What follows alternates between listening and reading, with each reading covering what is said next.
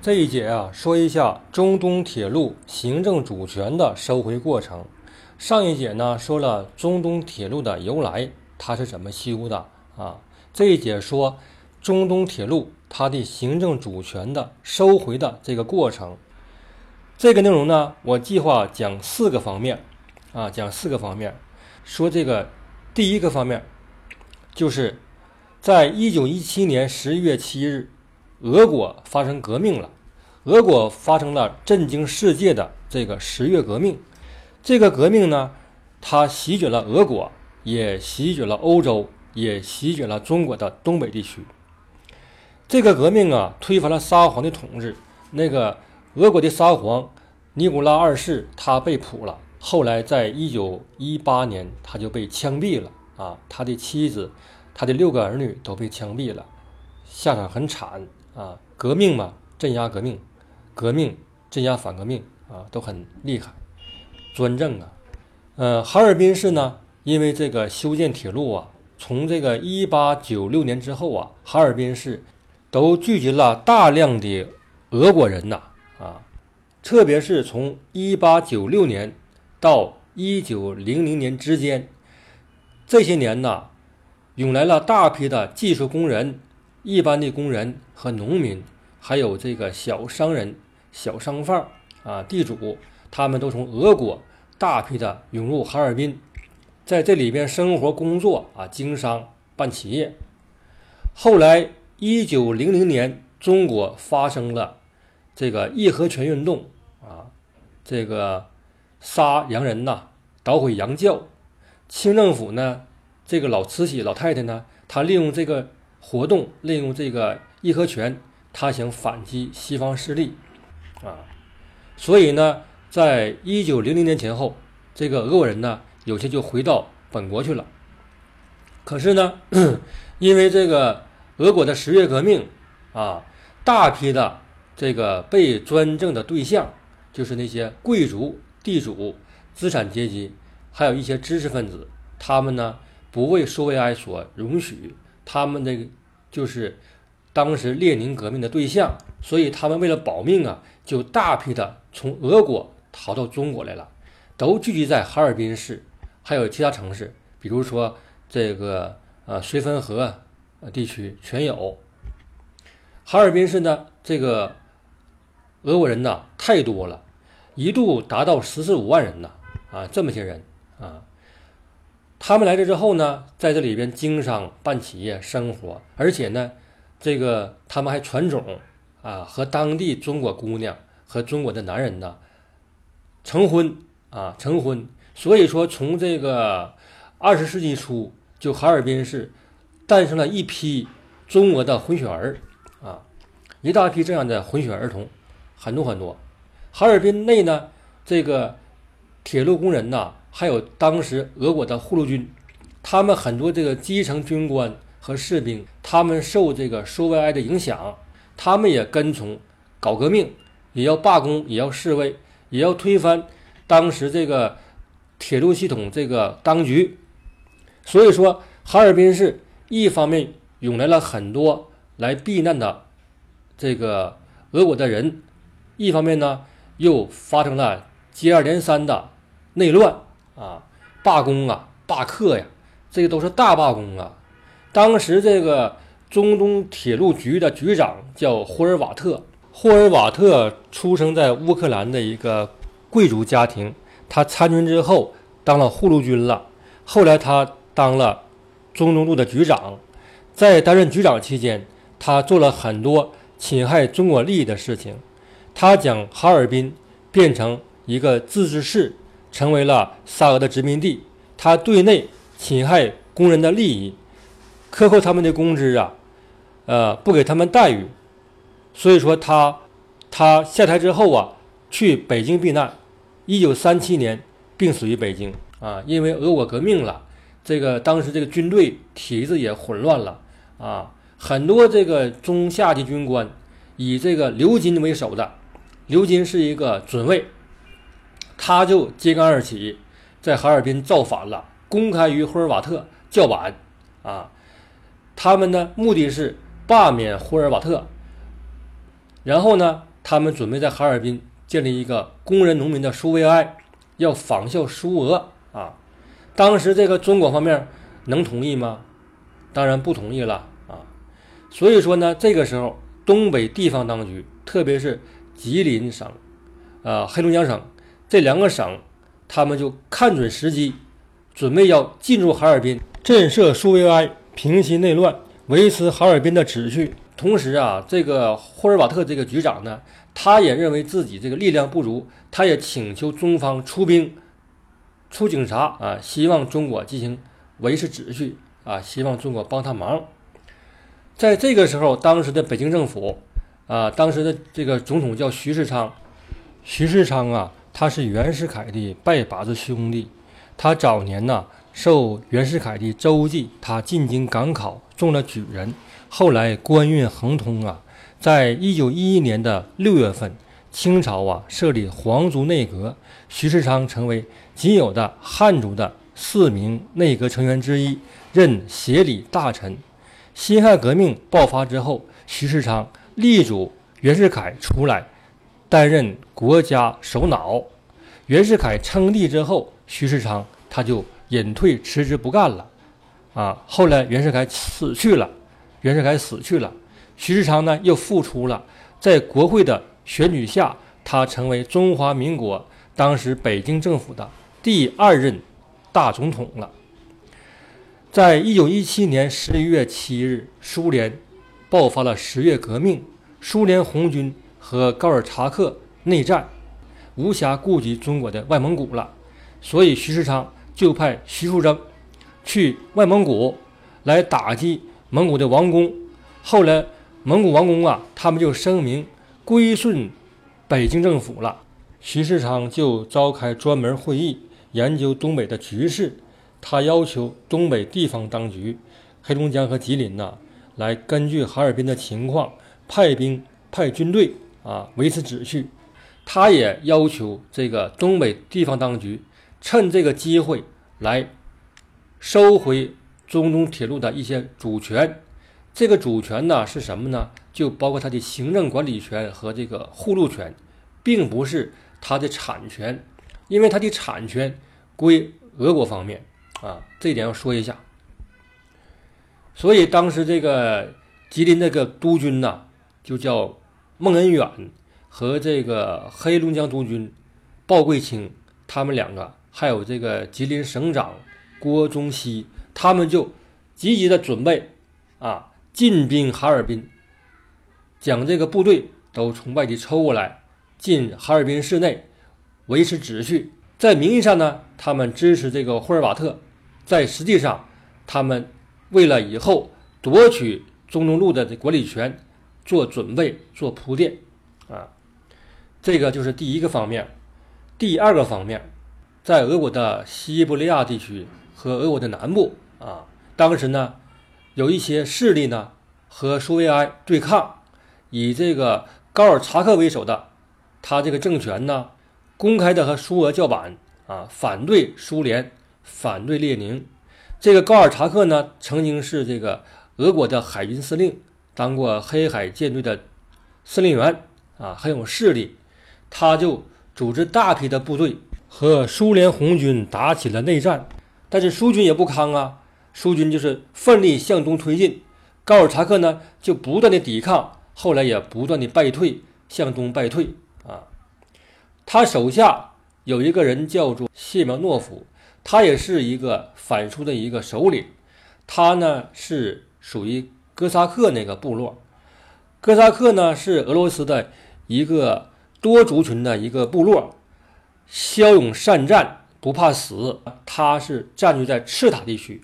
离中国不远了，就是贝加尔湖那个附近有个赤塔市，在那里边啊，要建立一个政权啊。后来这个政权呢被高尔察克收编了。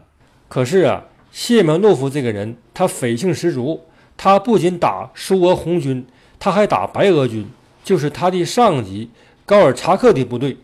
他还深入中国境内来抢中国百姓的财物。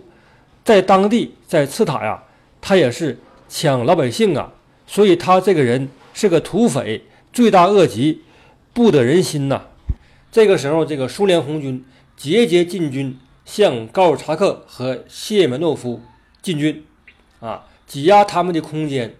这个霍尔瓦特呢，他也支持这个前俄国的势力，他也不服从苏俄的管理，他呢也准备在这个哈尔滨地区成立一个以他名义为首的叫做全俄临时政府，网罗大批流亡到哈尔滨的这些贵族、知识分子和一些人物，成立一个临时共和国啊。他这么做呢，他的目的啊，继承沙皇的衣钵，可是呢。他在中国境内成立一个政府，那么就是显然的要侵犯中国的主权了。所以说，中国的当局不答应。中国东北的鲍贵卿和和这个郭宗羲还有孟恩远，他们都不同意，联名反对啊，抨击霍尔瓦特，要求他立即停止这个建国活动，特别是这个鲍贵卿。他多次致电霍尔瓦特，啊，进行声明。这个鲍贵卿啊，他也是个人物啊。他和张作霖他们是儿女亲家呀。张作霖的大姑娘叫张守芳，她呢就嫁给了这个老鲍的儿子鲍玉才了。张作霖当时是东三省巡阅使，主管东三省的军政，所以他非常提携他的亲家。鲍贵卿，吉林这个督军孟恩远呐，一向与张作霖不和。后来张作霖将他驱逐了，让他的亲家鲍贵卿去当吉林督军了。吉林可比黑龙江大多了。当时啊，吉林管着很大一片地方，他的省会在吉林，而哈尔滨呢是一个自治市，是俄方的霍尔瓦特搞的。在中方看来，它是一个。特别的城市，作为东北亚地区的政治、交通、文化中心，它在当时已经崭露头角了。这个文化呢，就属于俄罗斯文化和中国文化的杂交这样一个中心了啊，很繁荣，很兴旺。可是它不是省会，所以说这个时候啊，这个鲍贵兴他就这个采取行动了。他为了对抗霍尔瓦特这个建国行动。他呢，就第一个步骤，就是将中东铁路这个护路权收回了。他怎么收回的呢？他这个单方面成立了中东铁路中国的临时警备司令部，因为这个时候俄国的这个护路军已经混乱了，已经不成编制了。呃，霍尔瓦特也没有权了，是不是一片混乱？很多部队倒戈了，造反了，都起义了。啊，趁乱的时候，中方成立了中东铁路临时警备司令部。后来根据形势发展的需要，撤销了中东铁路临时警备司令部，成立了中东路护路军总司令部。这个总司令是陶祥贵。陶祥贵呀，他是一个旅长，在哈尔滨发生动乱的时候，他率军进入哈尔滨，维持秩序。他做了很多工作，所以他被选为第一任总司令。他这个司令当的时间不长，后来就让那个鲍贵卿给接班了啊，成立这样一个护路总司令部。然后中国就接管中东铁路，从满洲里到绥芬河以及支线它的路段的所有全部的护路任务了啊，把这个接管了。这个时候啊，这个谢班诺夫呢败退了。被苏军赶的，赶到中国方面了，他就入境了。他想通过这个中东路去海参崴啊。这一路上啊，他想歇脚，想下车，想在中国境内呀找这个找些据点，还要招兵。可是鲍贵卿呢，全部拒绝。他派中方的军队呀，严守每一个车站，严禁这个俄军下车。严禁他们随意的联系中方人员，因此啊，这个谢门诺夫呢，他只好没任何成果的到了海参崴了啊。同时呢，这个鲍贵卿他的下属叫张焕相，他呢是这个中东铁路啊护路部队的一个参谋长。后来呢，他也被提了，提为这个呃中东路这个，他分三个段管理，对吧？一个总司令，因为这个路太长啊，就下边分三段。这个张焕相呢，他作为呃哈尔滨到满洲里这一段的一个司令啊，做这个司令。苏军呢，大军压境，要讨伐这个谢班诺夫，在中国境外大军压境。张焕相他就代表中国政府到满洲里与苏军谈判，谈判达成协议了，中方不支持谢苗诺夫的叛军，也不支持霍尔瓦特，苏方呢不进入中国境内啊，双方达这个协议。这个协议呢，它的成果就是苏方承认中国对中东铁路的一个护路权和这个管理权。虽然苏俄承认了，可是呢，苏俄它不能进入中国境内呀。在中国哈尔滨呢，这个俄方管事儿的还是这霍尔瓦特，所以他呢利用自己影响，他不成立国中国吗？但是失败了吗？他也不愿意退出舞台呀，啊，他不这样不是吗？所以中方这个鲍国清他呢就直接找霍尔瓦特谈判啊，谈判。然后呢，因为这个霍尔瓦特吧，他记恨刘金。然后呢，鲍贵卿呢就派兵将这个哈尔滨的这个工人农民苏维埃这个组织全部人员、全部的人数啊，四千人呐，遣送出境了，将刘金也遣送出境了。所以呢，就是稳定了局势。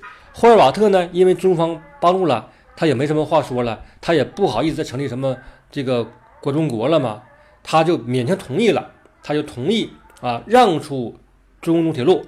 归中方护路管理，啊，所以说这个事情是当时中国的一个大事情啊，在这个中方努力下，在鲍国清的努力下，中方就收回了中东路的这个管理权了啊，收回了中东路的这个护路权了。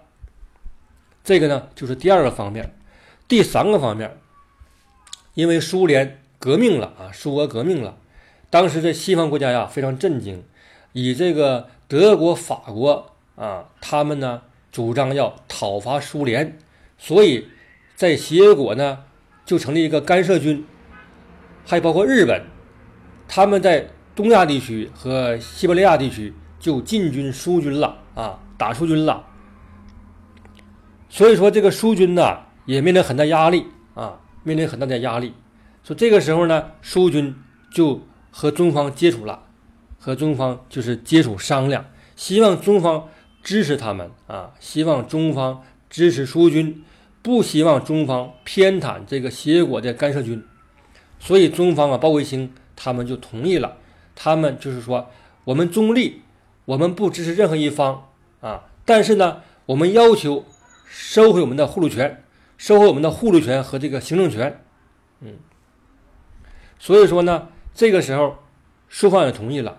同时呢，因为这个时候这个协约国呢都是西方国家，他们就是宁可将这个铁路啊还给中国，也不希望将这个铁路再给苏联，因为他们记恨苏联，因为苏联这个政治形态和他们不一样，所以说他们也主张现在在这个苏俄混乱情况下，暂时将中东铁路这个护路权还给中方，这个就是协约国在。海参崴开会，后来通过这个决议，就是明确表示将中东铁路的护路权交给中方，让中方管理保护。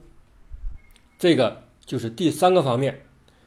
第四个方面就是讲，在鲍贵卿的努力下，改组了中东铁路的董事会了，进行改组了，具体经营管理这个。